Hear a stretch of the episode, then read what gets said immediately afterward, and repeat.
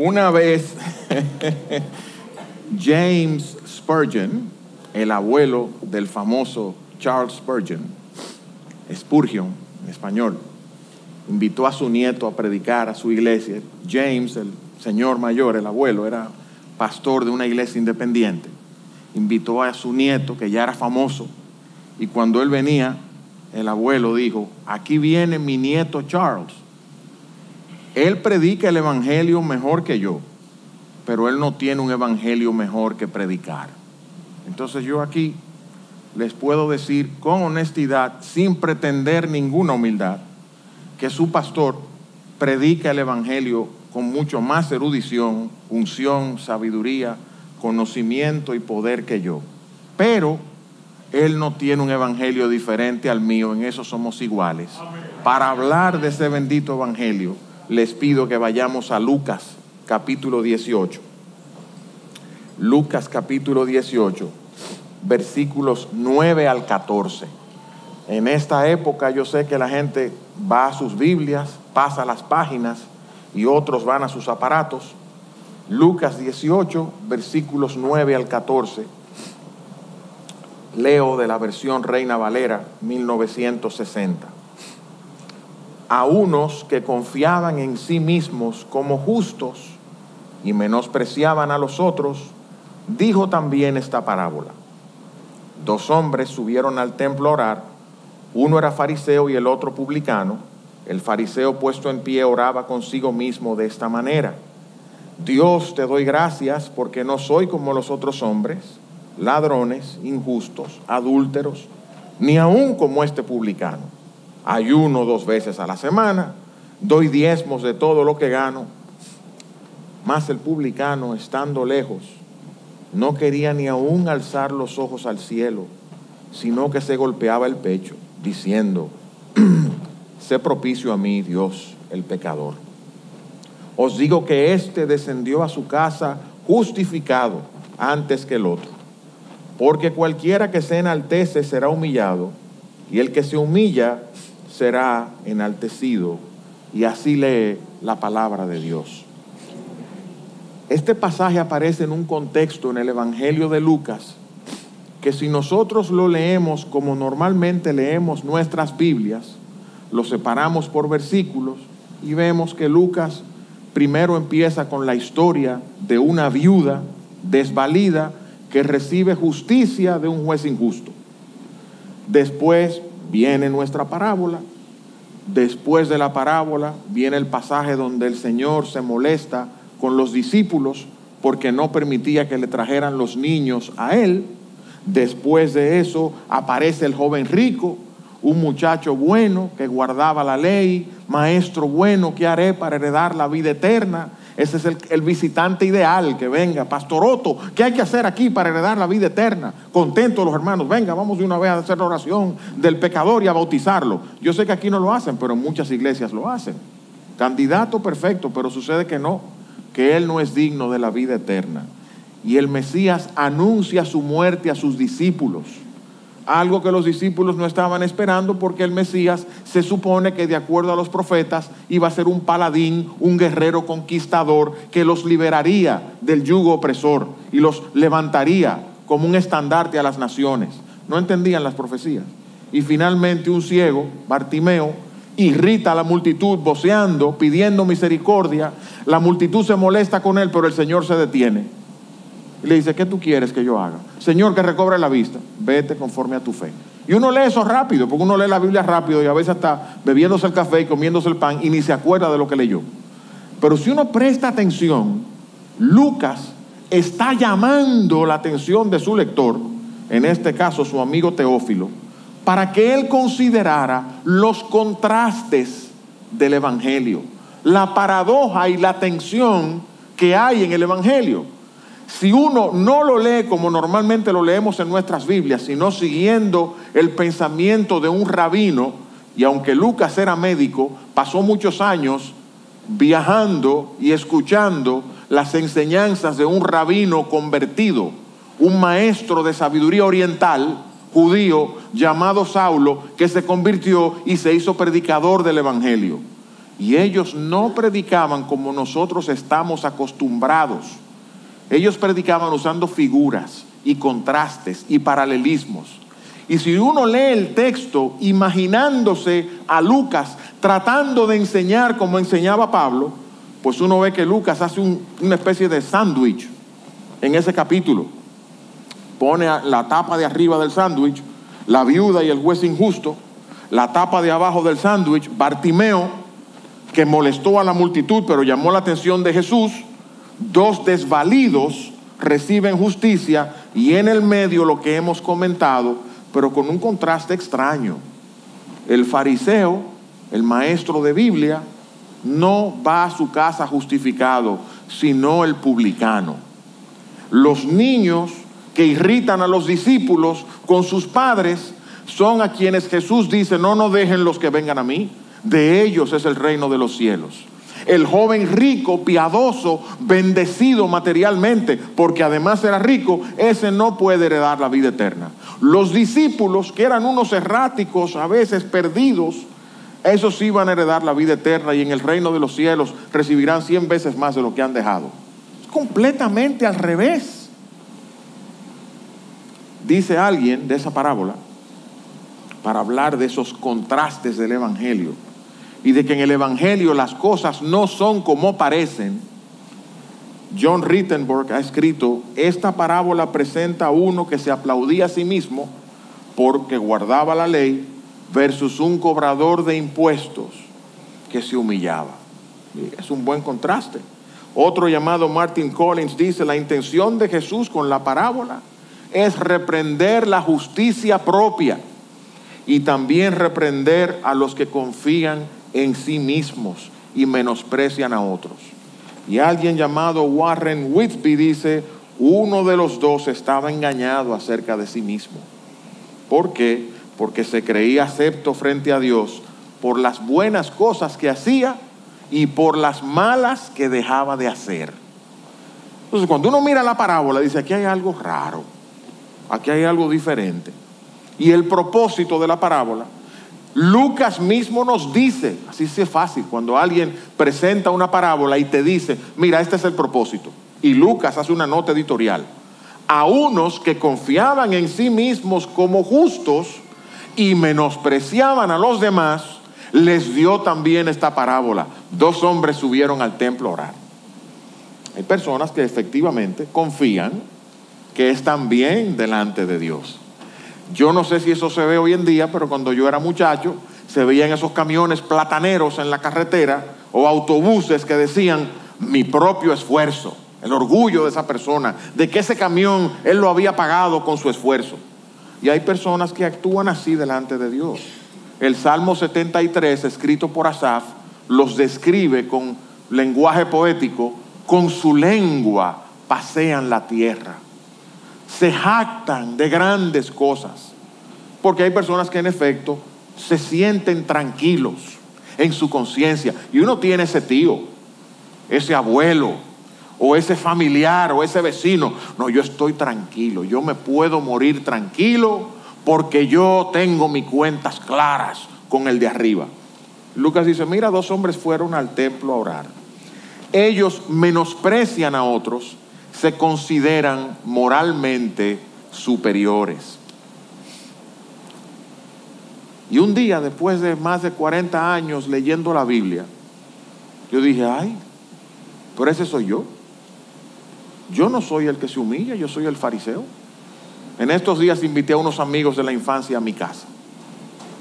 Son amigos a quienes yo les predico el Evangelio todas las semanas porque me piden un sermón que se los tengo que enviar. Y hay de mí si no lo envío. Invité a algunos de ellos a mi casa y empezaron a hablar cosas que no conviene repetir.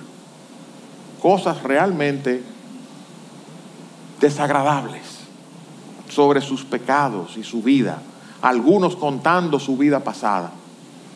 Al otro día, mientras oraba por ellos, empecé a llorar, pero no por ellos, lloraba por mí. Porque me vi escuchando a esos amigos cómo yo me sentía moralmente superior a ellos. 41 años profesando la fe, casado con la misma esposa, tranquilo siempre en mi barrio, nunca hice nada malo, una vida limpia. Mira estos amigos. Jesús dice, o Lucas dice, a unos que confiaban en sí mismos como justos y menospreciaban a los demás, les dio esta parábola. Una pregunta, yo no conozco a nadie aquí, o a muy pocos, al pastor, a Rogers un poquito, que hemos hablado. ¿Les ha pasado eso? ¿Alguna vez se han sentido que están tranquilos por los frutos de su fe?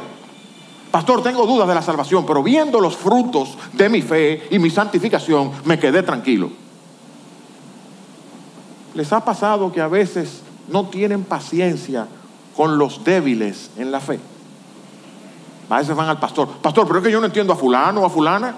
Tienen 15 años en esta iglesia y no crecen. No son como yo.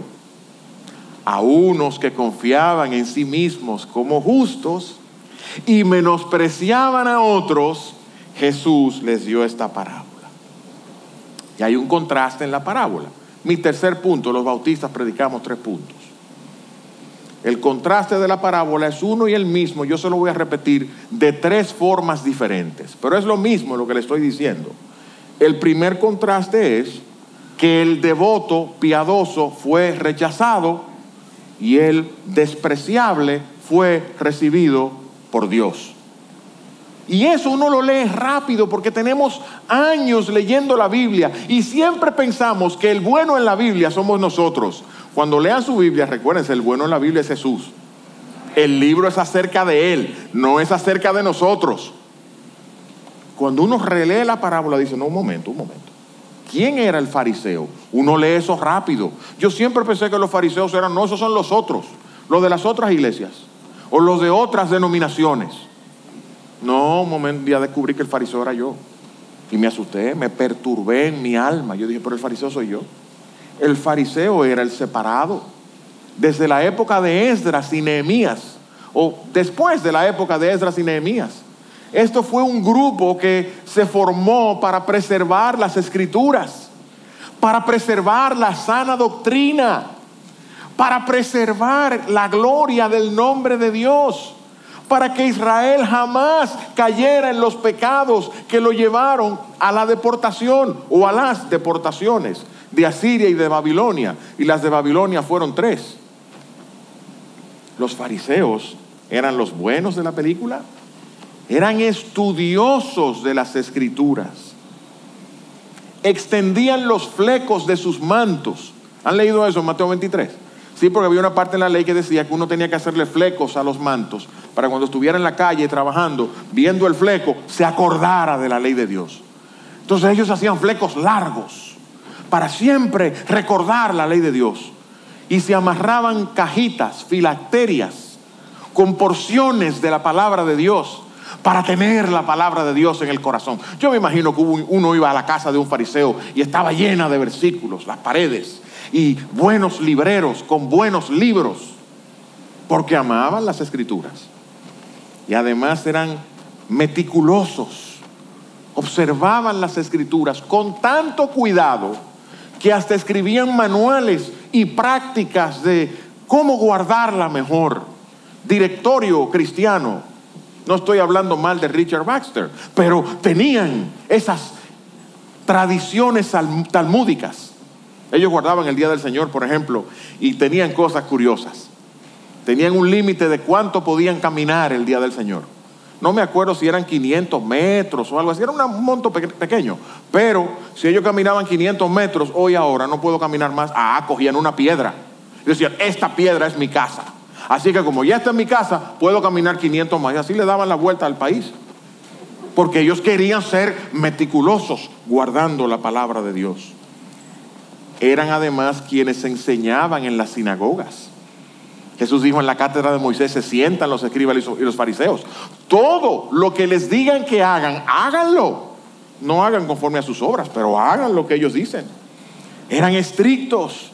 Se conocían en la ciudad por sus rostros demacrados, porque ellos mostraban sus ayunos, hacían largas oraciones por pretextos en ese culto de oración, ese hermano o esa hermana que ora, Y mientras el hermano ora o la hermana ora, uno está en el corazón, ay Señor, perdóname, que acabe, Señor, por favor. Porque oran y oran y oran y no dicen nada. Esos eran los fariseos. Contaban bien. El pastor Otto dice, usted ha orado 15 minutos. Pastor, yo sí oré mis 15 minutos. No, no se lo diga pastor, ore. Ore delante de Dios. No es para que nadie lo sepa.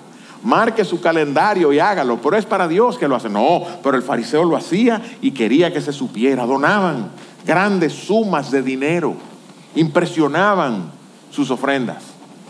Entonces, por supuesto, los fariseos eran los evangélicos del pueblo.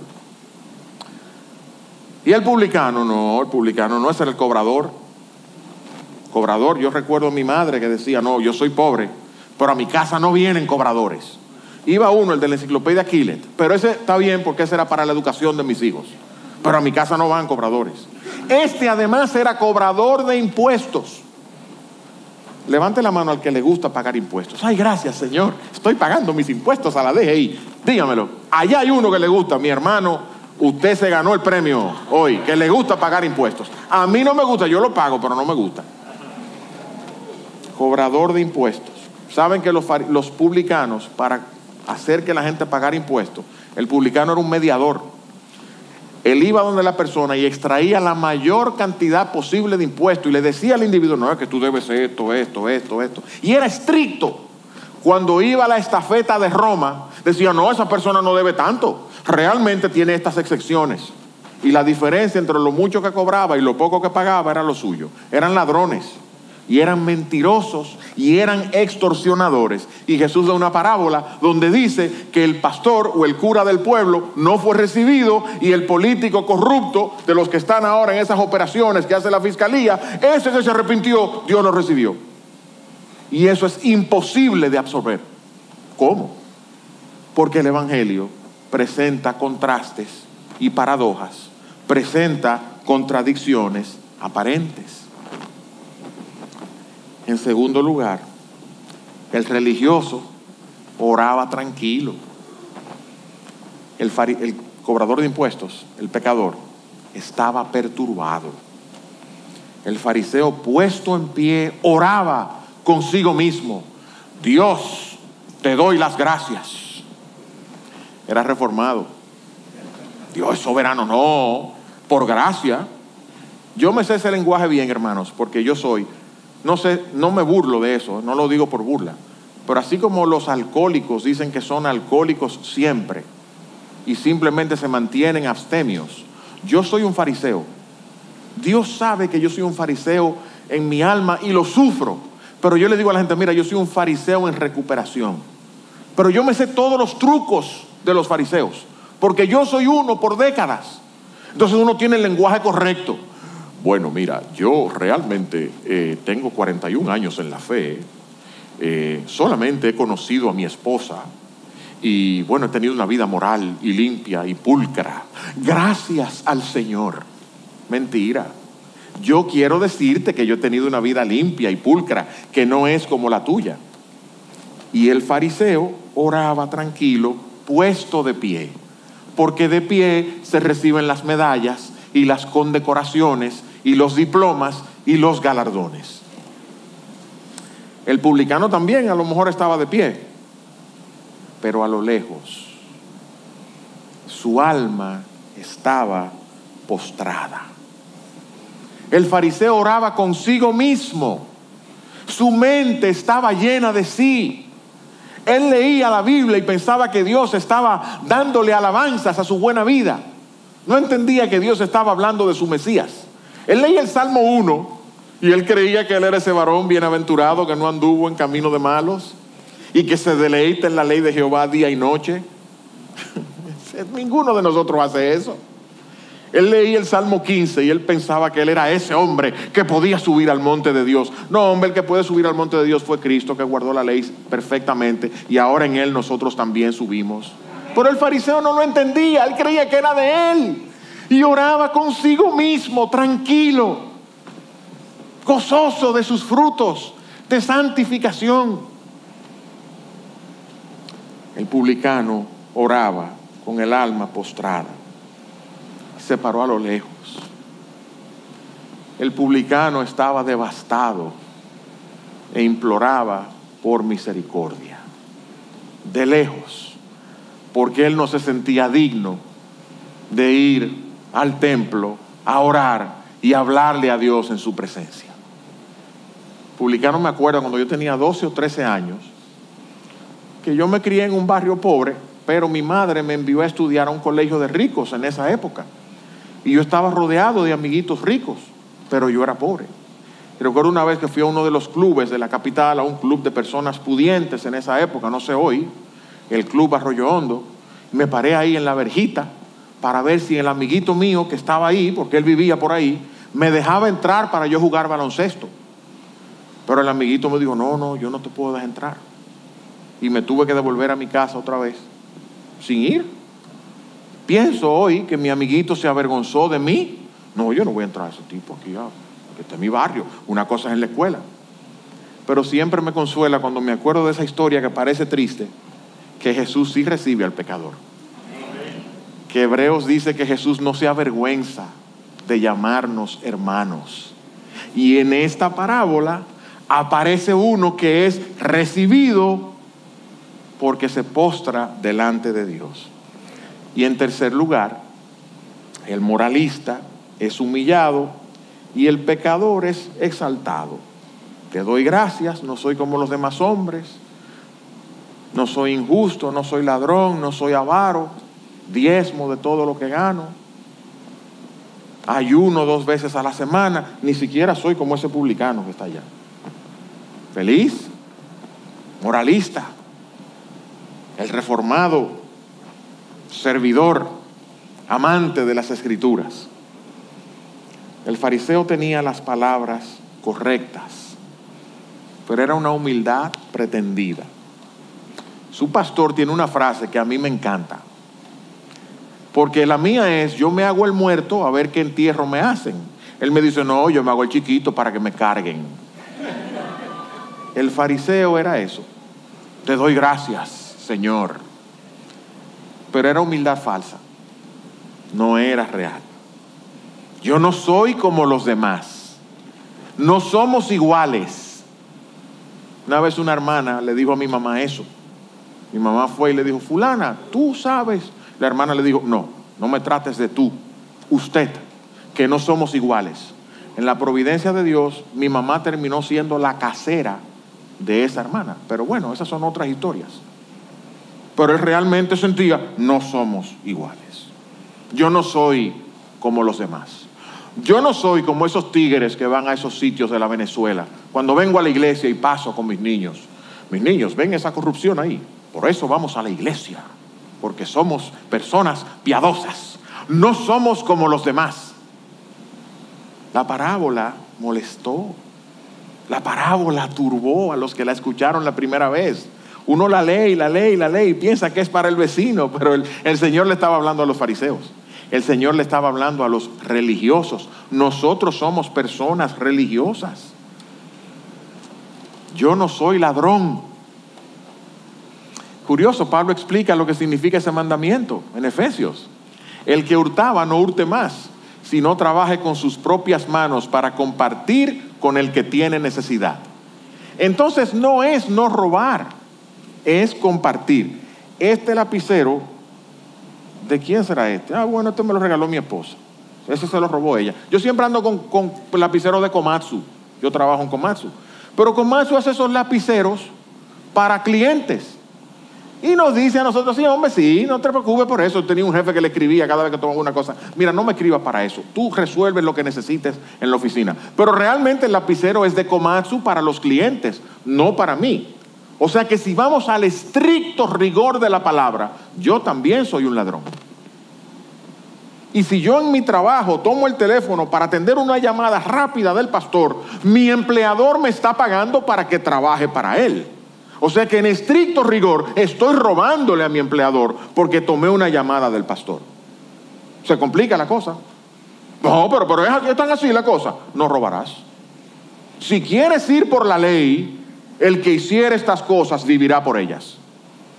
Y si quieres ir en estricto rigor por la ley, trabaja con tus manos para compartir con el que tiene necesidad. No la ofrenda y lo poquito que regalamos de lo que nos sobra, no. Trabajamos para el necesitado. No, pero así no, yo trabajo para mis hijos. Ese es el punto. El fariseo decía, yo no soy como los demás hombres, ellos son ladrones, yo no. Ellos son injustos, yo no, dicaios. Esa palabra significa conforme a la medida de Dios. Alguien puede levantar sus manos y decir, yo soy conforme a la medida de Dios, por mí mismo. En Cristo lo somos, pero por mí mismo, conforme a la exacta medida de Dios. Si marcares la iniquidad, dice el salmista, ¿quién podría estar en pie? Libro de Job, capítulo 4, versículo 18. Dios si quisiera hallara falta en sus ángeles, ni los cielos son limpios frente a sus ojos, ni en sus ángeles confía. ¿Quién puede llenar esa medida? Nadie.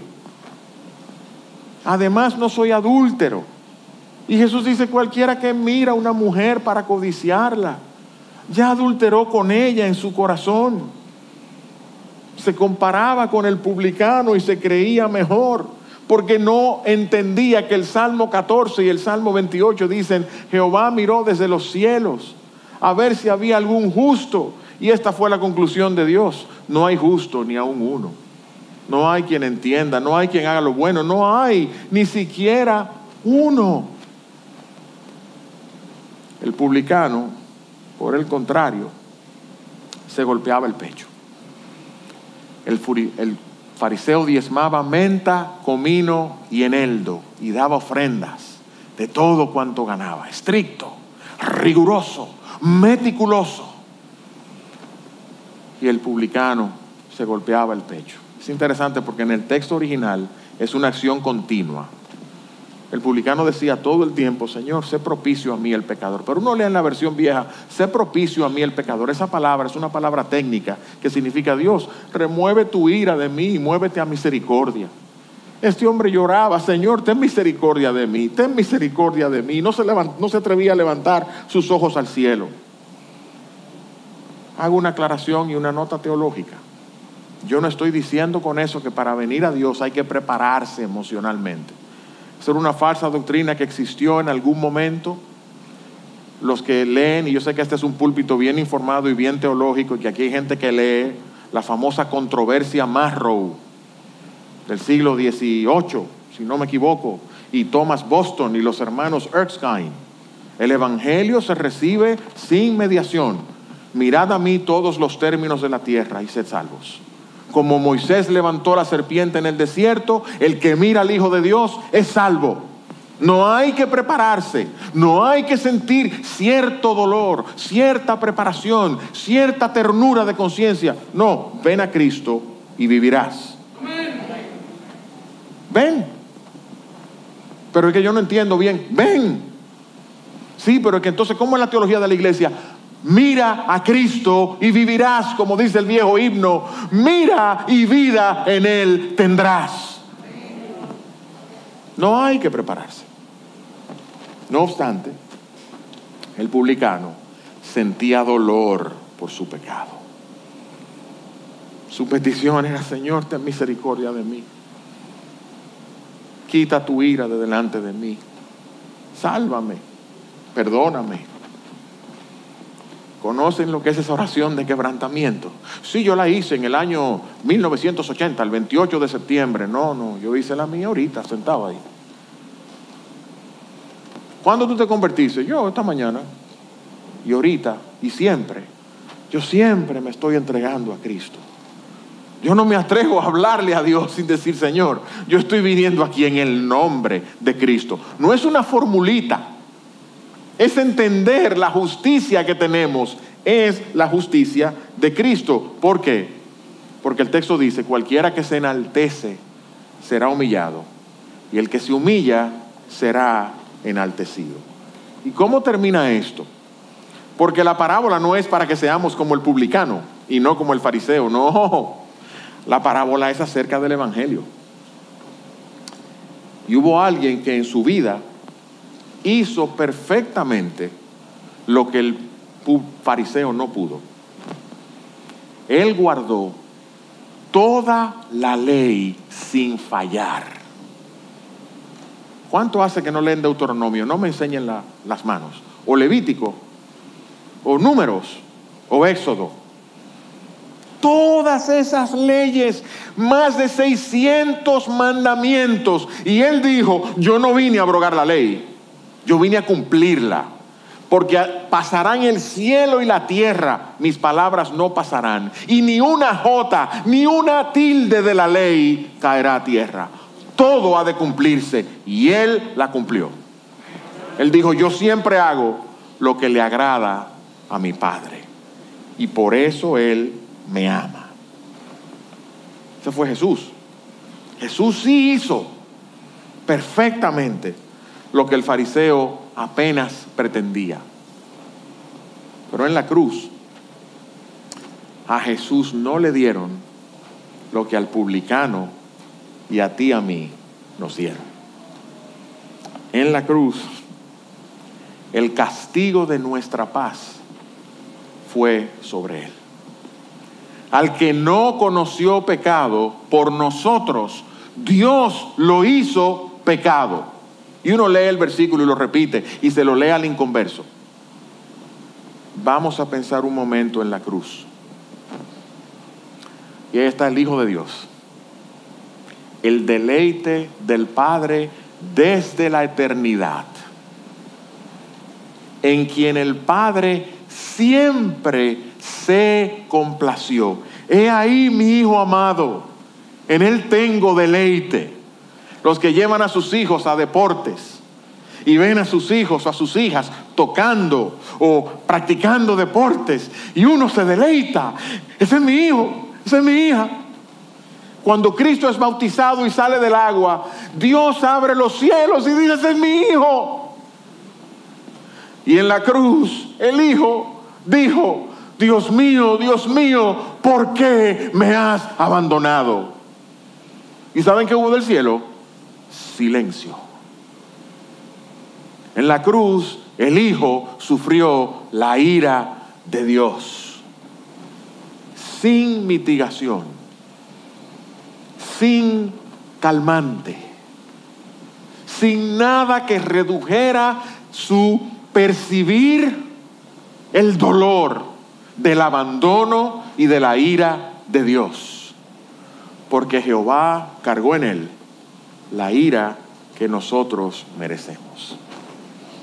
Esa parábola nos recuerda que hubo uno que en su obediencia activa hizo todo lo que Dios demandó y satisfizo la justicia de Dios en la ley y en los profetas. Y en la cruz, pasivamente, obedeció las consecuencias de la justicia de Dios al que violaba esa ley. Porque aparte de la ley de los profetas, también la justicia de Dios se manifestó en Cristo en la cruz. Y por Él nosotros tenemos la bendición de que Cristo fue hecho por nosotros maldición para librarnos de la maldición de la ley. ¿Es mala la ley? No, la ley es buena y el mandamiento es santo y justo, pero yo no puedo cumplir la ley. Yo no puedo amar a Dios con todo mi corazón y con toda mi alma y con toda mi mente. Y muchas veces me postro y se me llena el piso de lágrimas y le digo, Señor, yo quiero amarte más. Yo debería amarte más, pero no lo hago como debería. Ni tú tampoco. Pero se secan mis lágrimas cuando pienso que hubo uno que ama y amó a Dios como yo debía hacerlo y en mi lugar pagó las consecuencias de no amar a Dios. Dice Pablo, el que no amare al Señor Jesucristo, maldito sea. Uno fue hecho maldición en nuestro lugar para darnos la bendición de que el justo murió por los injustos para llevarnos a Dios. Concluyo con estas palabras de Martín Lutero. Dios no acepta a nadie excepto a los abandonados. Dios no sana a ninguno, excepto a los enfermos. Dios no le da la vista a nadie, sino a los ciegos. Dios no resucita a ninguno excepto a los muertos. Y Dios no santifica a nadie excepto a los pecadores. Después de 30 años o más predicando, esto me pasó hace ocho años, sirviendo al Señor desde mi niñez, pasé por una aflicción y una vergüenza y una humillación indescriptibles que no vienen al caso traerlas. Y una noche con mi alma turbada yo le pregunté esto a Dios. ¿Acaso soy yo el peor pastor para que tú me hicieras esto? Y yo no escucho voces, yo no tengo experiencias sobrenaturales ni pentecostales, no las tengo ni las he tenido. Pero esa noche es como si hubiese escuchado esta respuesta. Por eso, porque tienes 30 años gloriándote de tu doctrina, gloriándote de tu servicio, gloriándote de tu testimonio, y olvidaste que si alguno ha de gloriarse, gloríese en el Señor. Pablo dice, mirad hermanos vuestra vocación. No sois muchos nobles, ni muchos fuertes, ni muchos sabios, ni muchos entendidos. Dios escogió a lo débil del mundo para avergonzar a lo fuerte. Dios escogió a lo necio del mundo para avergonzar a los sabios. Dios escogió lo que no es para deshacer lo que es, a fin de que nadie se jacte en su presencia. Y por Dios, vosotros y yo también, estáis en Cristo Jesús, quien ha sido hecho para nosotros sabiduría, justificación, santificación y redención. Para que como está escrito, el que se gloría, gloríese en el Señor. Dios los bendiga, mis amados.